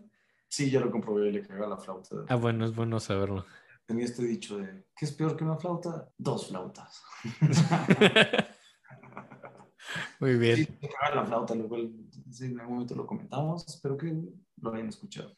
Muy bien. Y pues bueno, quería pues, poner un poco el Concord Sonata, pero pues, por- porque es pues, muy importante y estaba pensando en poner el movimiento de, de Thoreau. Por favor. Y bueno, esto es, no sé, sobrinos, si ustedes están acostumbrados a la música contemporánea así medio espesa, pero pues, Pues ahí les va para que eh, toquen. pues esto, diviértanse. Ahí les va. Pues sí, ese es el final de del Concord Sonata. Es un final muy tranquilo, sí, de una pieza muy innovadora. Y de hecho, pues este es como el final de esta cuarta etapa. Y es un momento muy interesante porque es la pieza que da a conocer a Ives al mundo después de estar encerrado, como que decide esta sí publicarla. Y él solo, pues, eh, él solo... Curiosamente, ¿Cómo? es curiosa, o sea, como que es una rola que me recuerda un poco a las cosas del siglo XIX que se escuchaban en la época. No está tan extraña como la Bueno, ese movimiento, pero los otros sí están brutales, así los clusters y todo. Es... Ah, bueno, sí, claro, tienes razón. Sí, no, ya como la, la sonata en un todo, sí es sumamente nueva, o sea, sí es algo que no se ha vivido nunca antes. Y él solo la publica y la publica con estos ensayos. Y escribe, para la gente que no le gusta mi sonata, pues bueno, les dejo estos ensayos. Y para la gente que no les gustan mis ensayos, les dejo esta sonata. Y para la gente que no le gusta ninguna de las dos, pues les dejo las dos cosas. Escribe como esa nota y pues básicamente se lo manda a todos sus conocidos músicos, así de, pues miren, hice esto. Y es chistoso porque la música de Ives la empiezan a descubrir como de, de atrás para adelante, como que lo primero que descubren es la, sonata, la toca un pianista y impacta a todo el mundo, no bien. Pues no, Pero hay- que no. Pero hay gente que sí se interesó. extraño, ¿no? Para la época es algo muy nuevo. Ajá, pero hay gente que sí le gustó. O sea, a Edgar Varés le pareció fascinante. A, así, a algunos. a- Quiero mencionar que Varés fue de los primeros que Zappa empezó a no, sí, y, es, y pues sí, o sea, Varés nació- ponía, ponía las rolas y la transcribía. Y fue de los primeros que. Creo que les man- le mandó un- un- un- una carta diciéndole como, Sí, oye, tuviste aquí un error. No sé, como que no me acuerdo cuál fue la rola, pero escucha una rola, la transcribe y después ve la partitura que está como publicada y descubre un error y se la manda. Le dice, oye, aquí tienes un pinche error, güey. Pero se me hace curioso que, pues, sí, Ives, Varese. No, sí, digo, y es, es Varese, es Cowell, así son con los compositores súper... El com- club de, club de Ives, ¿no? Sí, de pronto un monstruo empieza a descubrirse, no, esto es increíble, y de pronto dicen, ¿qué más hizo? ¿No? Y también publica él solo las 114 canciones. Aquí es donde publica, pues de la primera rola que pusimos, publica todas las canciones que hizo desde niño hasta este momento, y pues sí hay de todo. Que a mí me sorprende un chingo que las haya guardado, güey. Guardaba sus rolas. Y O sea, ¿quién guarda las cosas que hace? Me, me- sorprende que pudo haber publicado las 114 que hablábamos de hace 40 años antes. Era una persona sumamente disciplinada. Era, eso lo aprendió de Parker, eso lo aprendió también así de una fe anglicana. Era una persona muy ordenada y, y muy disciplinada. Muy sorprendente, ¿no? Yo no tengo guardado cosas que hice hace 6 años. No, este güey tenía todo y lo publica, ¿no? Y, y aquí empieza su quinta etapa, que pues, es del 19 al 26, que son como sus últimas piezas. No están consideradas dentro de las mejores, básicamente son unas pocas canciones y unas piezas microtonales para piano. Lo cual son más ejercicios que otra cosa, tampoco es como la mejor música microtonal, pero pues hace sus ejercicios. Y luego del 26 es su sexta etapa, que es la última, que es la que platicamos, donde deja de componer del todo. Un día al eh, Sí, porque tenía esto que dijiste de, de los infartos, que realmente hoy podemos saber que eran ataques de pánico. A cada rato creía que tenía un infarto, lo cual no era cierto. Y hoy eso Suena- pasa. Nos implica que era una persona muy nerviosa. Y, pues, ansioso, ¿no? y, pues, entonces creía que tenía infartos y se retira tanto de los seguros, muy millonario, ya se retira y también de la música. Deja de componer, pero también hay como una historia que cuenta su esposa que un día solo bajó de su cuarto llorando diciendo es que ya nada suena bien, ya, ya valió, ya nada me suena bien en la que ya no puedo componer, ya nada le sonó chido y pasó el resto de su vida, se murió, Qué frustrante, güey. Sí, se murió en el 54, entonces pasa los siguientes 30 años de su vida básicamente revisando las rolas que hizo antes y viendo si les podía arreglar algo, ¿no? Sí, co- haciendo nuevas versiones, ¿no? Como ya hemos visto que Sí, y correcciones, y es lo que hizo. Y es chistoso, digo, esta etapa, pues como composición ya no es interesante porque deja de componer, pero como, pero sí es muy interesante el hecho de que empiezan a descubrirlo. Como que el mundo empieza a descubrir a Ives ya después de que dejó de componer, que es como un caso único donde empiezan a tocar sus rolas por primera Sigue vez. vivo, y aparte sigue vivo, eso, eso está... Sí, sigue vivo mientras el mundo empieza a descubrir su música. Sí, eso es muy interesante. Digo, y ser raro, porque nunca le interesó pues, que lo escucharan. Sí, no, y- pero empiezan así con el Concord Sonata y las 114 canciones y empiezan a hacer Cowell, Varese y luego un poquito más tarde es en los 40s, 50s, Leonard Bernstein y Lou Harrison son como dos grandes fans, así como que Bernstein dice que es básicamente el que se le da el crédito de las sinfonías, es decir, de empezar a tratar de tocar sinfonías de, de Ives y Lou Harrison, pues de hecho, la letra de Ives era horrible, casi nadie entendía los manuscritos y Harrison, Lou Harrison, es un compositor que no es tan famoso, pero a mí me gusta mucho. Es muy hippie, hace como mus- mucha música que se pega, pero Lou Harrison era fan y lo que él hace es tratar de pues pasarlo a que sea legible y como que, como que ayuda a que sea accesible la música de este güey. Está buenísimo eso. eh. Y en el 51, o sea, ya 25 años después de que fue a componer, Bernstein estrena la segunda sinfonía en Nueva York, así en el Carnegie Hall y Harmony está en el público. Ives no, Ives casi no iba a conciertos. Ives se quedó en su... sabía más de todo, ¿no? Pues, no, sí le- que no... medio le importaba, pero se quedó en su casa, pero era, era una persona religiosa sobria, ¿no? Entonces se quedó en su casa y se fue a la cocina a escuchar la, la transmisión de su concierto en el radio. Y fue un gran éxito la segunda sinfonía y, y fue chistoso y ahorita voy a hacer unas anécdotas de que las pocas veces que trataron de tocar Ives antes salieron muy mal, pero fue un éxito y Harmony estaba toda yo. Algo que nadie conoce, ¿no? Ah, que- pues, es y- una nueva forma, es una nueva fruta. ¿Cómo la comes? no? Sí. Pero en el 51 ya había, ya había pasado Schoenberg, ya habían pasado cosas. En el 51 el mundo ya estaba listo. Apenas, ¿no? Apenas, sí. Y cuando Bernstein descubre esto y lo estrena, sale bien y Harmony toda contenta que finalmente alguien, además de ella, apreció lo que hizo su esposo. El güey oyéndolo en el radio en su casa, pues sí, contento. La tercera se estrenó en el 45 y ganó, ganó un premio Pulitzer. No, ¿en serio? La tercera ganó el premio Pulitzer. Qué raro.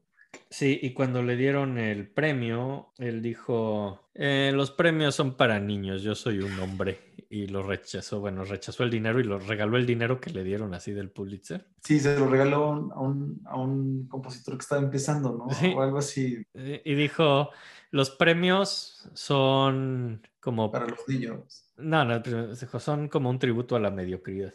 Sí, yo había dicho algo así como los premios son para los niños. Sí, eso es lo que dijo, los premios son Yo para niños, yo soy un hombre. Y lo dijo, son solo un tributo a la mediocridad. Entonces, pues, Me encanta, la verdad es que me encanta porque pues ya estaba hecho, ya había acabado de componer. sí, no, pues, no necesitaba premios, honestamente digo. Ya había hecho todo, ¿para qué quería un premio? Nunca le importaron, se me hace un compositor muy interesante en ese aspecto. La cuarta la estrenan hasta el 65 con tres directores. Ay, yo claro todavía en, en- en- en ese comentario de que no le importaban los premios. Nada más hablando de Zappa, porque Zappa era igual, a Zappa Sí. jamás le interesó gustarle o no a nadie, ¿no? Un- Mira, yo creo que Charles Ives es- Yo, yo creo que Charles Ives, su- de sus influencias más grandes, es- digo, de Zappa, las influencias más grandes es, es Ives. Bueno. Después hay una historia muy, muy divertida así del- de cuando tocaron en 1931. Fue como de los primeros conciertos de, de su música. Esto solo como cinco años después de que fue a componer. Alguien quiso estrenar sus Three Pieces of New England en un concierto donde también estrenaron piezas de un cuate que se llama Carl Ruggles, que también hacía música rarita. Nunca lo he escuchado. No, de hecho te quería proponer que, digo, ya que gracias sobrino superamos a Nadezhda Rimskaya Korsakova, quiero que nuestro siguiente músico a vencer sea Carl Ruggles. Quiero que tengamos más fans que Carl Ruggles. Ya vi que tienen 570. Hijo de su madre.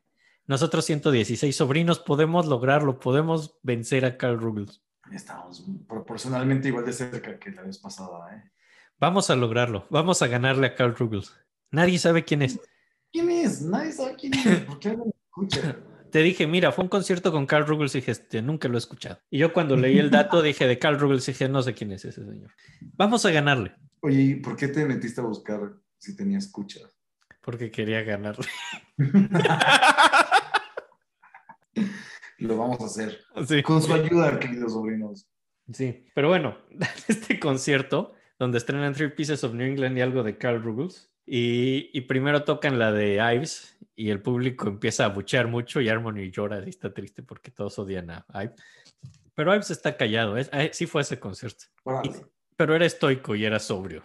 Y se queda callado escuchando los abucheos, sin decir nada. Y luego tocan la pieza de Carl Ruggles, que también es rarita, y también la buchean así. Y entonces ahí sí reacciona, porque él nunca iba a defender su propia rola, pero decidió levantarse a Ives y defender a Ruggles. Y entonces agarró a un güey del cuello, y no sé cómo decir esto sin que me cancelen. Mm, Pues dilo. Vamos a decirlo en inglés. Hay que dejar claro que no son nuestras palabras. Sí, son de Ives. Dice, stop being such a goddamn sissy. Stand up in front of this fine music and use your ears like a man. Que bueno. es muy bonito. ¿Puedo, puedo- puedo intentar decirlo? Sí, en- Stop being trying to be such a sissy. Stand up and use your ears as a man. vamos a hacerlo así. ¿Cómo lo haría Clint Eastwood? ¿Cómo lo harías en español? Lo agarra del cuello. Es que, es que el problema es sissy, porque la- el problema es traducir sissy al español. Ah, pues hay que hacerlo modo. Lo agarra del cuello, Sí. lo levanta hasta sus ojos y mirándolo le dice, deja de ser tan marica. Estás. Levántate y escucha con tus oídos. Usa tus oídos como un hombre. ¿Cómo ¿Cómo decir no, marica? No sé, no sé, deja de ser tan... No, marica está bien. Sí, ¿no? Sí, sí, yo iba a decir otra, entonces está bien así. es que yo ya no quería que nos cancelaran y pues, sí, no lo dijimos nosotros, lo dijo Ives. Lo dijo Ives, nosotros no estamos a favor, pero entendemos perfectamente el contexto. Ajá, y... Estamos de 1931. 31. 31, sí. Y además, digo, fue estoico frente a su rola, because he was being a man. Pero cuando criticaron al pobre de Carl Ruggles, ahí sí, sí se enojó. Está interesante, porque aparte seguramente era un reflejo del el enojo que tenía ahí guardado, ¿no? Sí, sí, sí, sí. Ahora, pues, ¿por qué Ruggles no lo defendió a él? ¿No hubiera estado chido que no hubiera dicho algo así? Por marica. Ah, sí. y por eso vamos a ganarle. Por eso vamos a ganarle a Ruggles, por no defender a esto. sí no defenderlo. y ya digo, ay, pues, digo, tiene su escrito que sea que él fantaseaba con que creía que todo hombre era libre de hacer su música, ¿no? Decía que todo hombre algún día iba a estar en su parcela cosechando sus propias patatas y después se iba a sentar en su porche a fumar una pipa, a tararear sus propias sinfonías y ver cómo sus hijos también cosechaban sus propias papas y tarareaban sus propias sinfonías. Es que es bonito porque sí lo vivió. Sí, carajo. No, o sea, su papá sí le enseñó esas cosas y... Es muy bonito, ¿no? No, no, no te hubiera gustado así vivir como... Ya, ya no existe ese mundo, ¿no? Pero hubiera sido bonito. Ah, está hermoso. Sí, ver el atardecer así, con tu pipa. Y ver tu atardecer tranquilo mientras tu papá está practicando la corneta cerca de un lago. Está muy bonito, coño, es... Qué poesía. Sí, haciendo música rarita.